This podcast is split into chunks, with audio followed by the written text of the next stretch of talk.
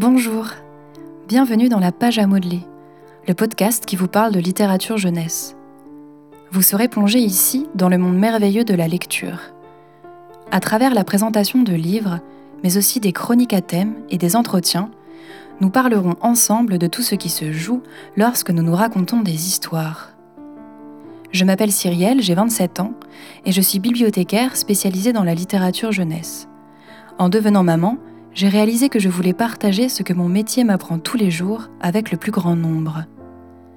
Si j'ai déjà vu s'opérer la magie de la lecture auprès des enfants dans mon travail, j'ai pu le constater aussi chez mon fils, et cela dès ses premiers mois. Ce podcast s'adresse à toutes celles et ceux qui souhaitent être informés, confortés ou accompagnés dans cette belle aventure de la lecture. À vous, donc, petits et grands, adultes au cœur d'enfant, enfants de cœur ou chenapans, curieux de passage ou dévoreurs de pages, bienvenue et bonne écoute. C'est un peu comme vos enfants, un peu comme vos bébés. L'être ou le néant, croyez-moi, vos bambins savent ce que c'est. Détourner des expressions, c'est le jeu d'Alain, son ambition.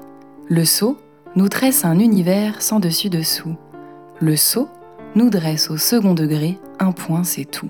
Et si le laisse, nos enfants seront trouvés, bien entendu, la promesse de s'esclaffer. Bonjour, bienvenue dans le quatrième épisode de la page à modeler.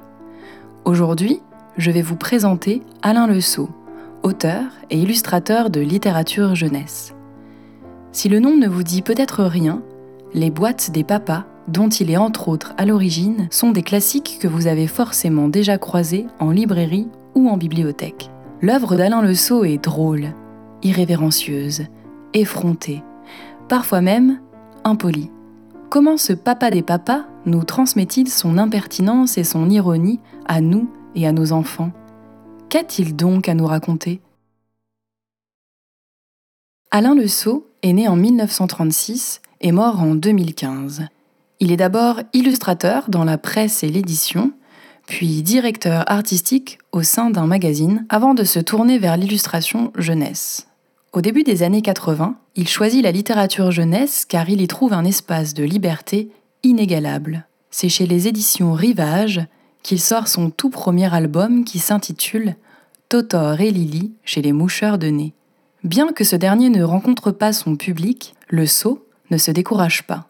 Il décide de rester dans le style de ce premier album en poussant le trait au maximum. Publier des recueils dans lesquels le non-sens et l'absurde sont rois. On serait tenté de penser que les ouvrages d'Alain Le Sceau ne peuvent pas s'adresser aux enfants. Trop ceci, ou pas assez cela. Et pourtant, existe-t-il meilleure adresse aux enfants que celle de l'humour et des situations cocasses? Le sceau leur parle sans détour, en mettant en scène le quotidien des ménages dans leur plus simple représentation. Il dresse un tableau comique des situations les plus habituelles par des effets de style hilarants.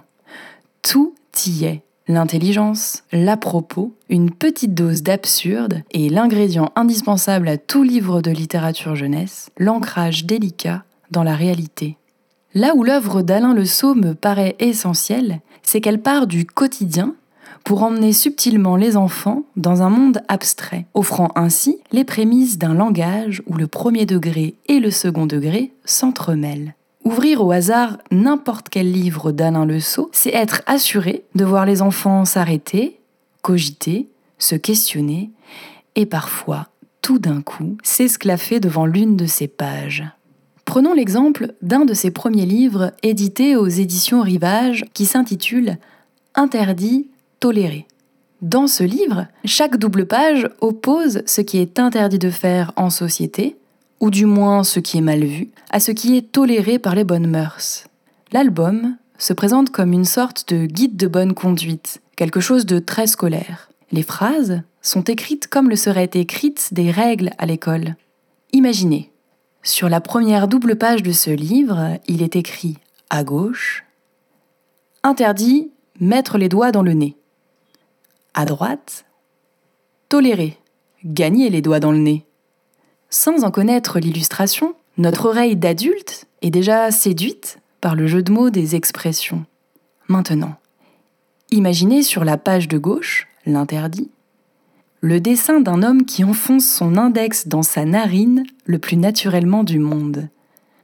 En face, sur la page de droite, le toléré. Imaginez le dessin d'un autre homme qui franchit la ligne d'arrivée d'une course avec un grand sourire et son index dans sa narine. L'enfant y verra deux messieurs qui mangent leur crotte de nez. C'est déjà très drôle. Mais c'est surtout une fabuleuse opportunité que nous offre cette double page de discuter avec nos enfants de ce que sont les interdits, mais aussi et surtout une occasion d'entrer en douceur dans le monde de l'humour et du second degré. L'œuvre d'Alain Le Sceau s'adresse donc à tous, parce qu'elle a plusieurs niveaux de lecture, mais elle part aussi et toujours du point de vue des plus jeunes. C'est encore plus flagrant dans l'ouvrage qui s'intitule Le prof m'a dit que je devais absolument repasser mes leçons. Ici, ce ne sont que des expressions détournées dans les illustrations, et cela donne des situations burlesques dont on ne se lasse pas. La subtilité du travail d'Alain Le Sceau réside dans le fait qu'il présente les expressions du point de vue de l'enfant et avec tout ce que cela sous-entend de naïveté et de premier degré. Par exemple, sur cette page-ci, il est écrit Le prof de science a dit à Camille qu'elle devait sortir de sa coquille. L'illustration est un dessin de trois enfants assis sur un banc et l'un d'entre eux est caché dans une grande coquille d'escargot. Alain Le Sceau invite donc les enfants à regarder leur entourage d'une autre manière, en les prenant à partie directement. C'est d'ailleurs une autre caractéristique de son œuvre qui est très présente dans tous les albums dans lesquels le père est représenté. Dans l'album Papa ne veut pas, la voix narrative est celle d'un petit garçon, qui est d'ailleurs représenté excessivement petit à côté d'un papa géant. Le texte est une succession d'interdits posés par la figure d'autorité paternelle. Là encore, les illustrations sont prises au premier degré, ce qui tranche avec la sévérité du texte. On lit ainsi Papa ne veut pas que j'utilise le couloir comme garage. Et l'illustration qui accompagne la phrase est le dessin d'un couloir jonché de petites voitures sur lesquelles le papa glisse et est complètement ridiculisé par sa chute, alors que l'enfant le regarde tomber les mains dans les poches. C'est drôle, et on ne sait plus qui du père ou de l'enfant est le moins sage finalement. Tous les albums d'Alain Le Sceau se lisent comme des comptines. Il y a un vrai jeu de répétition que l'on retrouve à chaque fois. Les boîtes des papas, qui font partie des incontournables des ouvrages destinés à la petite enfance, s'adressent aux tout petits et réunissent l'exigence de la répétition et du format court.